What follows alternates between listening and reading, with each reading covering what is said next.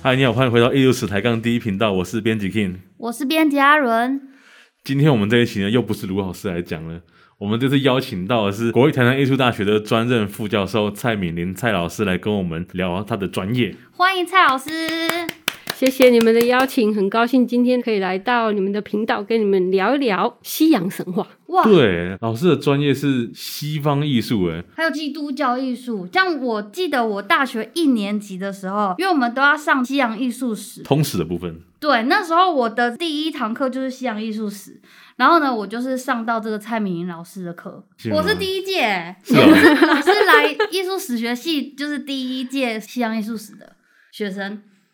然后你知道最巧的是什么吗？我是唯一一届西洋艺术史不是蔡老师教 的，是 啊、对那你刚好今天就可以来听听这个蔡老师讲这个希腊神话，请好就是请蔡老师可以跟我们介绍一下，就是你主要的专业领域大概是在哪些部分嘛？嗯，我主要是在德国柏林自由大学念艺术史，然后那以我们外国人的方式去学西方的文化，基本上都要花很长的时间来了解、深入他们的整整个文化跟艺术的发展细节。所以我在德国其实待了蛮久的，大概有十二十三年的时间。广域的知道整个西方艺术的发展之后，我们会在特地某一个集中在某一个点上面作为继续的深造，所以我就选了意大利的艺术。所以在十三年当中，又有两三年的时间其实是在意大利念书。哇，那老师你就是很熟悉德语以及这个拉丁文哦。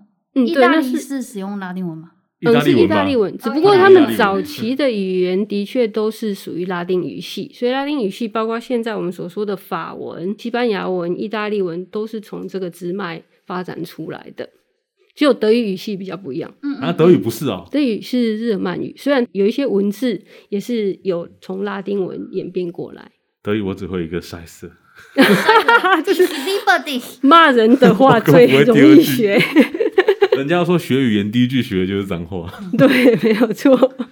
老师不好意思，刚打断你。哦，不会。然后，嗯，所以我到我最后就是选择以意大利文艺复兴时期。其实文艺复兴时期的界定，在早期比较传统一派的看法，基本上都把它集中在十五跟十六世纪。可是随着我们对于文艺复兴的文献出土的丰富度越来越高，越来越清楚的状况之下，所以近代的许多艺术史学家也比较偏向于把整个艺术史，就是文。文艺复兴的时间拉长，所以包括从十四世纪到十七世纪，甚至把后来的巴洛克加进去。所以我主要的研究大部分都是以佛罗伦斯、罗马这两个地区为主的文艺复兴时期的艺术表现。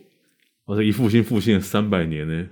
我一直以为是十四到十六而已，嗯因为它你是啊等于老派的艺术史学者啊， 学艺不精了。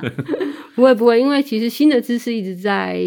嗯在嗯更嗯新当中，一直有新的发现、新的看法，就会去修正这些以前我们的对时段上面的界定。我们今天要跟老师讨论的主题啊，关于神话这个部分。那我想要问老师一个问题哦，我其实从小就很好奇，我以前认识的神话都很很片面，比如说突然讲到波塞顿，突然讲到雅典娜，嗯哼。那希腊神话究竟有没有一个主线故事啊？嗯，其实我们所认知的西方神话，其实在古老的氏族里面，它就有分成很多不同的支脉。只不过因为现在整个古希腊罗马的神话传统，或是人文的传统，被白人认为是他们的所有的文化传承的母国，就是摇篮这样子，所以才会变成好像现在大家讲到西方神话，就只会想到古希腊罗马神话，对嗯可是其实不是。当我们去真正的念所谓的古文典的时候，从荷马或者是赫西尔德这些人的文典去看的时候，你就会知道，古希腊罗马的神话其实有很多受到印欧民族，也有受到非洲其他民族的影响。所以非洲啊，是，所以非洲有它非常深远，搞不好比古希腊罗马神话还要遥远的神话故事。真的假的？那非洲有什么我们比较听过比较知名的神我吗？觉得最近的一部电影《黑豹》，哦他讲他讲述的其实就是非洲的古老的神神话话吗传说。哦哦可是黑豹不都是机器，然后高科技，然后会有什么电梯？对，然后他们有一个那个飞船 那个屏障，对，那是以比较现代的诠释方式，但是它的基本理念是架构在早期原始人民的时候，对于所谓的祖灵跟他们有一个守护神的概念，就是那个黑豹、嗯家豹的族女他们神是对对，然后他们可以透过嗯一种灵性的存在跟祖先或神灵沟通的方式，基本上这样子的传统就一直延续到整个西方的神话。很多早期的古希腊、罗马的文学著作者或嗯哲学家，基本上都有提及，也就是非洲古非洲的氏族跟神话，其实他们的文明要比古希腊当时还要高很多。对啊，所以他们是提到，所以我们看到这些什么什么奥德赛作者忘记名字了，嗯哼。叫什么名字啊？河马，河马有去过非洲哦，河马，我们不知道，因为其实到目前为止，对河马这个人的真实的，嗯也就是历史性人物的角色，保有很多的存疑，所以我们也没有办法去追溯说他到底有没有到达就是其真他正的地非洲方。。但是其他的西元前五世纪、六世纪的文学作家，的确有很多人都亲自到过非洲跟其他地区。我想到一件事、哎，嗯，有一个大国在非洲、埃哎，及古文明哦， 对，埃及在非洲、哎，是所以埃及神话也算非洲神话，对不对？是，而且埃及应该是说它是更文明之后，嗯到了古文明国家的时候所建立的一个更符合他们的国族民情的神话传统。是但是它还是根基于更遥远的古非洲神话。所以他们都曾经受到这个非洲神话的影响。嗯，所以你想很特别，包括几十年前有关于在寻找人类起源的这对，有种。有，嗯，这种对对对所以都是找到非洲啊，对，说智人起源就是从非洲来的、嗯，对。啊，最古老的人类氏族的存在。那我们来做一个点名的连连看好不好？点名的连连看是对什啊么意思？希腊有一个神是阿波罗，嗯哼他是太阳神。嗯，那在埃及有一个神叫拉，也是太阳神，他们有关系吗？嗯，基本上对于阿那波跟罗后羿耶啊，跟后羿哦， 没有啊跟后羿哦，我们射太 阳的后羿是不是？后羿不是太阳神，他专哦门对杀对太阳神的。只是那时候竟然出现了九个太阳， 对不对？有很多的太阳神。其实我们对于所谓的古希腊神话里面的阿波罗的认嗯识，其实他算是第三代神 了。第三代神，对，也就是第二代是泰坦，嗯那第一代是原始神。嗯，那第一代的原始神，基本上每一个世代都有一个他们所象征东方或太阳神奇的神祇。哦，只不过是哦后来在整个的西方文化营造之下，才会嗯变成我们只认识说哈阿波罗是太阳神， 嗯主要是因为古罗马人又非常的崇敬阿波罗太阳神，嗯是把他认为是一个帝文王学还是什的么一种、哦一帝王种象征嗯这样子。目前在做所谓的古希腊罗马研究的学者都有提到，有一些神祇的确从他们的名称就可以嗯看得出来，他们不是发源于古希腊的这个地方，包括阿波罗的妹妹兄妹吧，这个 Artemis，、嗯她就是很明确的是由印欧民族的一个大地女神嗯演变而来的，然后在古希腊的时候哦被他们加以修改成一个符合他们要的一种神职的想象。阿提米斯，我印象中是弓月箭，亮对，弓箭女神。对可是弓你箭知道，她最我还以早为是月亮。啊，对，它也是因为到了古罗马的时候，就是它的象征上面会有一个半月形，所以也被称之为月亮女神。所以他们其实我们现在所看到的希腊神话，其实是经过很多氏族演变以来的其中的一个版本，嗯哼，它，不见得是最古老、最原始的那个神子的形象。而且他现在还活着，会继续演变下去，，对，没有错。 他不会停下来这个演变，就例如是像漫威这样吗？对啊，你就看他们黑豹就开始演变成现代漫的威希这腊神嘛，比如说你看水行现在侠，非洲神。水行侠是不是就像是波塞顿？嗯哼，哦，对，那黑豹是引申哪一个神呢？非非洲的哦应该是像大地之神。大地之神，嗯，所以他们其实有很密切的关系。包括我们说，古希腊罗马虽然它已经在西方变成基督教信仰的时候，嗯已经去对掉神格化，所以它就变成故事、神话故事这样子。可是呢，这个神话故事却一直以来，即使在基督教宗教信仰当中，还可以继续的流传下来，甚至影响到现代。其实我们在看到近现代有很多的电影，对，基本上都是以一种新的形式去诠释古希腊罗马神话当中所传递出来的概念。而且这种题材历久不衰，到现在人都超爱的。对，像前阵子看那个《超世纪封神榜》哦，是， ，Clash of Titan，他就是讲柏修斯去找这个梅杜莎的故事。哦，嗯梅杜莎，对，对，这部电影其实也非常有趣，因为它跟古希腊流传下来对文柏修本不斯一的样描述有点不太一样。嗯，嗯，嗯，因为我们都知道柏修斯算是半神人，对对，，几个非常有要半名，神算第四代 吗？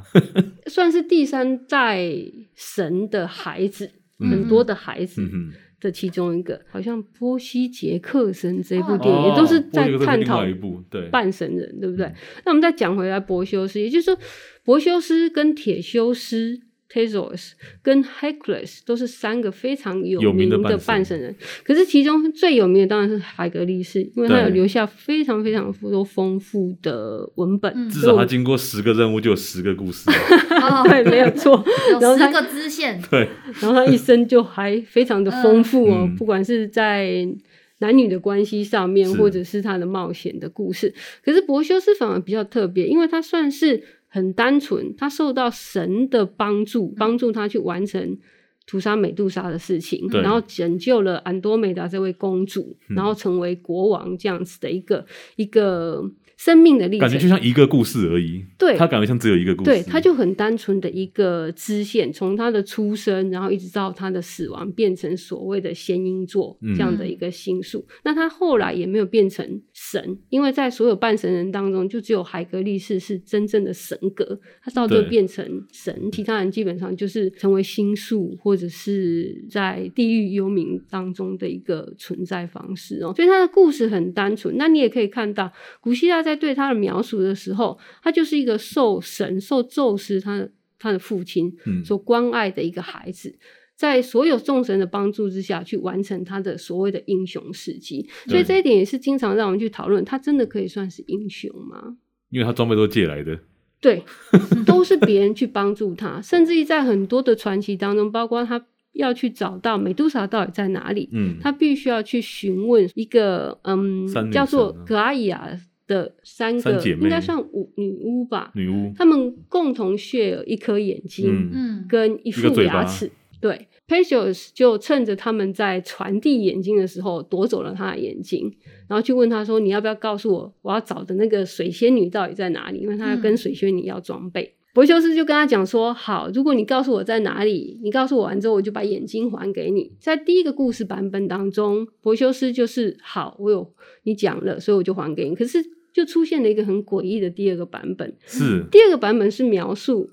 柏修斯在听取的这些格阿伊埃啊告诉他说怎么样去找水仙女的时候，嗯他竟然把眼睛丢到水池里，让怎那么那么三调个皮啊？是让那个三个女巫找不到，所以就是说他的很多种种描述，让我们去想说，这个人真的可以符合所谓的英雄 人嗯物，哼而且还是半神人这样的一个神格吗？那到了电影来的时候，这个导演更打破了这样子的一个界定，他把它设定为我就是一个不以我是半神人这样的身份为荣耀的一个人。嗯，然后他也坚信，以我人的能力，甚至于可以打破所有一切的限制。所以在嗯电影当中，反而我们看到的是一个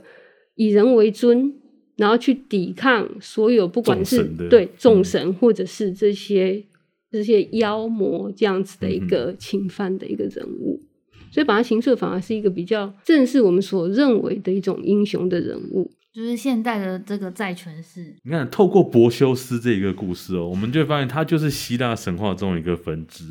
因为柏修斯不会出现在别的地方的。嗯我今天是一个初学者，我想要了解希腊神话的话，老师，你有没有建议从哪一些神或者是哪一些故事开始入入门这个希腊神话会比较理想？其实现在很多一般在坊间可以看到的文本，对，都是从很多十七、十八世纪的嗯译本当中、再去把它翻译成中文的，嗯，对所以我们会得到的讯息基本上都是被人家筛选过后的，嗯不是完整的样貌。是所以我会比较推荐，如果真的要了解他整个从第一代神一直到宙斯的发展，也许可以读赫西赫德的《神统记》。 神童就听起来就是很古老的书是它是很古老，因为它刚好跟荷马是同时期的人，哦哦所以哦，是的西元太古七世老了纪吧的人，但是他是第一个最完整的去描述整个三代哼神嗯哼西方怎么样去想象整个盘天开地的一个状况。是这是一个很好入门书，而且它篇幅不大，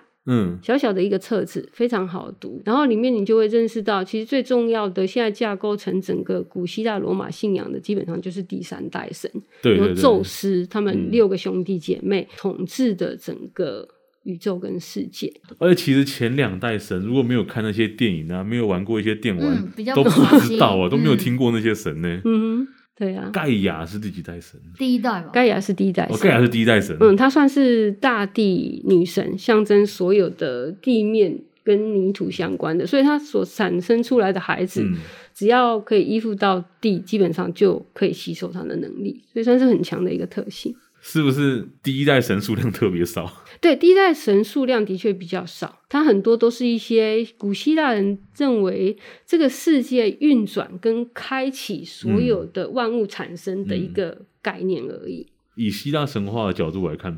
第一嗯代神比较像我们真正所谓意义上的神这件事情，其他神就像是一个比较秋的人类。 对，可以这么说，也就是说，第一第一代神等于是概念，嗯，它像是创世纪当中的怎么样去让一个混沌的状况，对，原本都没有存在任何万物的一个景象，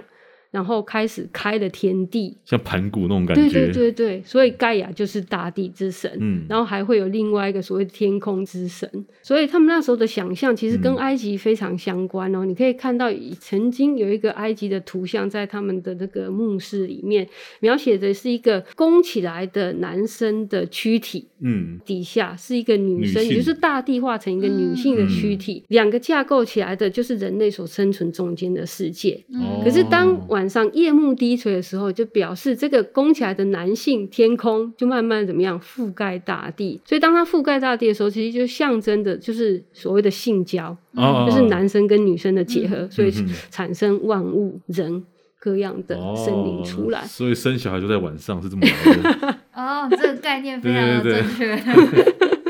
我觉得这其实跟日本的神话也有点像啊，因为是吗天照他们原本就还有一个更久远的这个父神跟母神，后来才有天照。那是先有天照还是伊邪那美伊邪那美啊，啊？伊邪那美就更早， 哎，那伊邪那美是好 OK，是他是他妈妈吧，还是他爸爸？OK，反正就是其中一个。不知道。我知道纳奇跟娜美是两兄妹。所以你看，不管是东方还是西方，嗯整个盘古开天都绝对会有一个阳阳性，一个阴性，对，他们的结合才会转换出各种嗯的生命力跟万物出来。这个是好像是共同的，可是中国神话有女娲耶，对，你人要不是生出来，是女娲用泥土捏出来的。泥土做出来。可是，在古希腊神话，人也不是被生出来，也是被制造出来的啊、啊？古希腊神话也是啊我吗？记得是有什么跟精液有关，然后撒下去之后就变成人，嗯，跟经济有关系，包括苦诺斯，嗯他被去世之后，对对然后他的生殖器掉到海洋里面，对。嗯所以等于算是有变成点，马里亚纳海沟，然后就变成这个阿佛罗代蒂，哦哦哦， 就是我们所说的维纳斯。嗯嗯嗯，可是也是因为这个样子，所以在希腊神话里面，其实有两个象征爱跟美之神，嗯一个是 Cronos 泡沫所出生的，嗯维纳那斯它对，它嗯象征的是纯洁的，嗯是天空的。哦，是然后另外一个是宙斯跟狄欧娜所生的，所以他也他也是神，就是我们所一般知道的丘比特的妈妈爱神维纳斯。啊，我一直以为阿佛罗代蒂跟维纳斯是同一个神，出现的方式不一样，哦所哦以就分成两个不同属性的代表。哇，这个好难，好难让现代人感同身受哦。一个人有两种出身，是罗马的时候，就是把复杂这个神的支系，把它全部都统合在一起，所以它形象就变成一个。应该说，古罗马他们自己也有他们的古老的神祇，所以在他们征服了古希腊，然后接受了古希腊的文明跟神的信仰之后，就把原本的古希腊神跟他们自己古罗马的神祇融合在一起，所以你就会发现。有一些神它的功能性到了古罗马的时候，又会再一次的做一些扩张或变化，所以它是活的，它一直在做改变。随着不同的人承接了这样的一个文化信仰，产生所谓的交融的变化。奥维德的《变形记》是希腊还是罗马时代写的、啊？罗马罗马，所以嗯看奥维德的文本已经变比较晚期了。对，因为说到《变形记》，嗯我要讲一个题外话，就因为我们西洋艺术史之前，因为大学一年级嘛，都是看那种就是很科普的这个希腊神话的那种基础介绍，就甚至就是还有一点是改编。然后呢，蔡老师之前就推荐我们说去看《变形记》，结果呢，我们就找到了卡夫卡，嗯， 然后就把卡夫卡给看完了之后，发现哎，里面没有希腊神话、啊， 老师乱推荐，搞了一个大乌龙， 作者不一样 啊。对，作者不一样，的确，从古代到现当代的文学著作当中，很多西方的确都有以变形记 （metamorphosis） 或 metamorphosen 这个字来作为他们的文学著作的名称，所以才会让同学搞错。但是它其实要表现的是一个概念，也就是说万物世界的转换。嗯，转变，那它很可能是像奥维德所说的，由人变成植物，或者是植物变成另外一种动物，我知道，就像怎什么样么的什么形美态少年变水仙花啦对对对这一类的，对对对。但是到了近当代的嗯时候，很可能就会去描写比较着重在人在这个社会上面，在心态嗯哼上的转变。老师，我记得这个希腊神话的每一个神明啊，他们之间发生的故事，其实都可以写成就是八点档，就是非常的就是离奇，然后非常狗血。对狗血，是也算是，特别是宙斯的爱情故事，你都会觉得这实在是有点荒唐了。这种是对的吗？是合乎道德？对嗯，我在那个我自己在修西洋艺术史的时候，也有嗯希腊神话这一部分。光宙斯一个人哦，嗯，他就有整整两页在讲他的情人，可以列出对两对页这对样，可以子。整整列出两页是他的情人。然后那像这种故事啊，就是在这个希腊时期，对这些人民到底他们是为了什么去创造这些故事，或者是说是这些故事有怎么样影响到他们的就是生活的价值观，或者是艺术表现等等。 其实，在我这么长久以来对西方或是古典的研究，古希腊神话的塑造，其实跟原始的人类他们想要去了解这个世界，也就是说，人被出生在这个世界上，他跟其他人、跟家族、生他的人、父母、他的兄弟姐妹，甚至到跟整个社会世界的关系的建立，到底是怎么样的一个嗯嗯嗯方式？所以，古希腊的神话其实很大的一部分是去架构一个古希腊人怎么样去想象他们所存在的一个世界。所以，包括我们经常在讨论的时候会提到，西方神话里面的神很人性，嗯对不对？嗯，他们有喜怒哀乐，各种的七情六欲都有，跟我们东方的神是完全不一其样实的。可是我觉得神话都是这样的，除了基督教，嗯哼只有基督教的完美的神神上格帝特别强，其他的神好像都都挺有欲望的。其实这个也是神话跟神的差别。嗯嗯嗯，耶稣基督到现在都还是被视为是唯一的真神，所以他是以神真神的这样形的式形呈现式嗯是存在的。神话当然刚开始的时候也是神，只不过在整个历史的演变当中，它变成了故事。嗯，嗯，，对，所以它没有那个神的特性的时候，它可以被赋予的更多各种投射情感或是的嗯投射。对，没错。我们聊这么多故事的东西啊，嗯我们给听众一个很强力的知识点，跟视觉有关的。嗯哼，我还记得以前在讲希腊神话的时候，一定会讲到一个东西，就是希腊神话都有他们每个人独特的图像的属性。嗯，对。那我首们来先，盘点一下这个属性，说不定我们以后在看西方作品的时候，一看就哎，宙斯来 了，哎，那个是那是雅典娜，有没有办法？对不嗯有对？有有有，他们有他们独特特的的属性属性物，所以一看到他们的图像表现有这些东西，就可以知道判定那个人是谁。所以我们来点兵点将，点几个有名的 神，玛莎拉蒂，马上玛莎拉蒂，我先讲了， 波塞顿嘛，对，波塞顿。那考你一个更难一点的，嗯波塞顿的罗马名是什么？ Neptune，我我 想波塞顿是罗马名吗？哦哎，波塞顿是希腊，哦我不知道这是希腊名。嗯对，其实它有蛮多名字，包括 Neptune 也是，应该是它的 Neptune 罗马对 Neptune 算是它的罗马名。说到波塞顿，这个哎、可能会、你你不要偏题，你赶快盘点啊！啊啊啊你不要再拖在这。波塞顿的属性物是什么？玛莎拉蒂 是没有错。 对，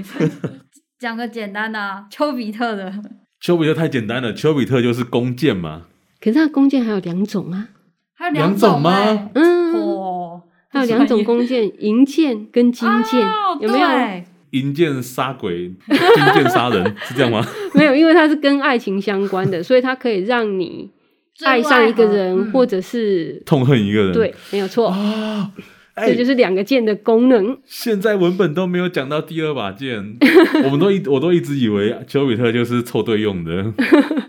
爱马仕爱马仕我知道，爱马仕就是戴着羽毛的帽子跟一双戴着羽毛的鞋子子，哦，嗯，对，还有一个他信使的权杖，有、啊对对对有有两头蛇交织还有在一一起，只双，蛇杖。嗯，双蛇杖如果不知道长什么样子，你就去看那个哦医有学，医对救护车上面那个图案，那就是 Hermes 的双蛇杖。对那就是 Hermes Hermes 用另外一个它名字印证的叫什么啊？ ，Mercury，哦，Mercury。然后我们都要靠老师来提提答案。真的我们再点有名的，那雅典娜。盾牌啊，雅典娜属性物是盾牌，盾牌上有什么？有蛇，是梅杜莎头，对，梅杜莎蛇盾哦，耶！厉害我没有厉害我没有偷复习 哦， 我真的记得，我记得那还有不止这个耶，欸是吗？对，老师还有什么？猫头鹰，哦，猫头鹰，猫头鹰是智慧的象征，所以一直是雅典娜的属性物。所以这也代表就是希腊人很早就发现猫头鹰的存在，就是这个物种的存在。 是，而且说古希腊神话很多的故事里面也有讲到一些后来在我们的医学上面的发现，包括嗯双性人、同样具有男性跟女性的这种生殖器官的人类的存在，是哪一个神是有关的故事？嗯黑马阿佛迪特，赫米斯跟阿佛罗代蒂生出来的一个儿子，非常嗯非常漂亮。然后被一个水仙折子所喜欢，然后他就每次都看到这个小男生，然后打完猎之后在沐浴的场景，嗯然后他就向他求爱，可是呢，这个男生就拒绝他，所以这个女生就非常非常的伤心，所以她就有一次看到他在沐浴的时候，又跑到池塘当中去抱住他，然后像那个男生就一好直直接的，那个男生就一直要挣脱，嗯可是那个女生就对这个宙斯还有诸神们就是祈求，可以让我跟他融合在一嗯起，他是一边抱着一边祈求，是，哦所以到最后，上帝感上帝是念指宙他斯吗呃宙斯就感念他，感念他这么的爱这个男生，嗯所以就真的就是完成他的祈求，让他们两个结合在一起，哦所以他就同时具有男生的性器官跟女性嗯嗯的嗯器官，就是这两个人的结合。哇哦，这才是真正的结合 啊！所以从这个例子，我们就可以推测，也就是说，古希腊人很早就有这样子的一个医学上面的一个嗯状况发生。只不过他们用一个非常漂亮的爱情故事嗯去架构对出去为什么会有这样的一个特征的出现。听听到我都觉得有点可 怕。不 会吧？就很浪漫啊，这就是真实存在的对对对现象嘛，对，这样讲对不对用可是故其实事解释是比较浪漫的。可是其实我们那时候在上课的时候也有讨论嗯到，也就是说对那个女生来讲，她的祈求得到了就是嗯 fulfillment，、嗯，可是呢，对于这个男生来讲，他一定是非常可恐慌。我本来是一对个、 啊，不要是啊个美少男，我为什么突然变恐成 变成这个样子？ 对啊，所以就跟我们现在所讲的恐怖情人有点像吧？对对对 对，对希腊神话里面不少恐怖情人啊对啊，蛮多 的啊。 没有错。宙斯本身就是好不好？啊！不不然你再考我们几个神，我们看能不能记得有多少神的属性物。啊，OK，我刚刚还有谁我除了刚刚讲的，全部都忘光了欸。嗯？Hades 呢？Hades 应该比较容易，因为很单纯。谁啊？冥王之神哦 Hades， ，Hades 马车吗？想到地狱，你们会想到什么？我也想到他把老婆追回来的故事三啊，头犬，对，三头犬、就是它非常明显的哦厉害特厉害，征，三头嗯犬。耶！ 赛所以博在它的洛斯图像当中就经常会有三头犬嗯的哼出嗯现。还有谁呢？我再想想看，嗯嗯，冷门的，冷门一点的 对对你确对定？确定啊， 反正观众也一定都很少听过嘛，不能说不没有听过。 那狩猎女神呢？Artemis。有啊，刚刚讲过是弓箭，弓箭阿波罗也是啊，哦，因为他们两个都是很会善用弓的人呐、嗯，所以那个不算是他们独特的属性物啊。哦，是他有一个独特只有他有的、哦嗯，对，就只有他的。半月形镰刀，半月形镰刀是 Cornus，他到最后变他成是到自了我，阉割吗？ 为什么他要拿这个啊？好恐怖就是哦！他到最后在整个西方的这种文本的演变当中，他也嗯变成是时间、掌握时间之神，哦，所以才会用镰刀来做表示。嗯，哦，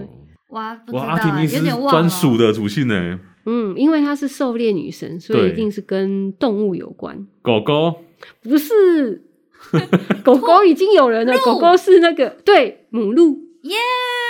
哇，你哎好强我又得一分！哦，希腊神话大师 哎， 这个真的有一点难欸呢。这真的好难，好冷门哦。对，比较少会去，比较少人会去关注到这现个在狗，狗是谁啊？狗狗当然就是三头三头犬啊，哦，赛博洛斯的黑历史， 所以没有哦其他人会用，就是一只头的狗这样。没有没有就没有，那有猫吗？猫也没有。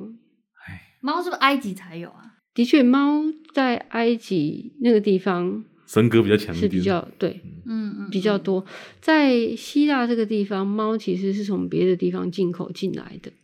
所以他们对猫的记载要晚于古埃及。哦，哦，原来是这样，而且是难怪猫都怕水， 因为它在埃及沙漠比是较沙干。漠地区。不，我乱讲的，我乱讲的。好，那我们今天希腊神话故事的分享在这边告一个段落，非常感谢大家的收听，我们 EU 史抬杠第一频道下礼拜再见。拜拜。拜拜。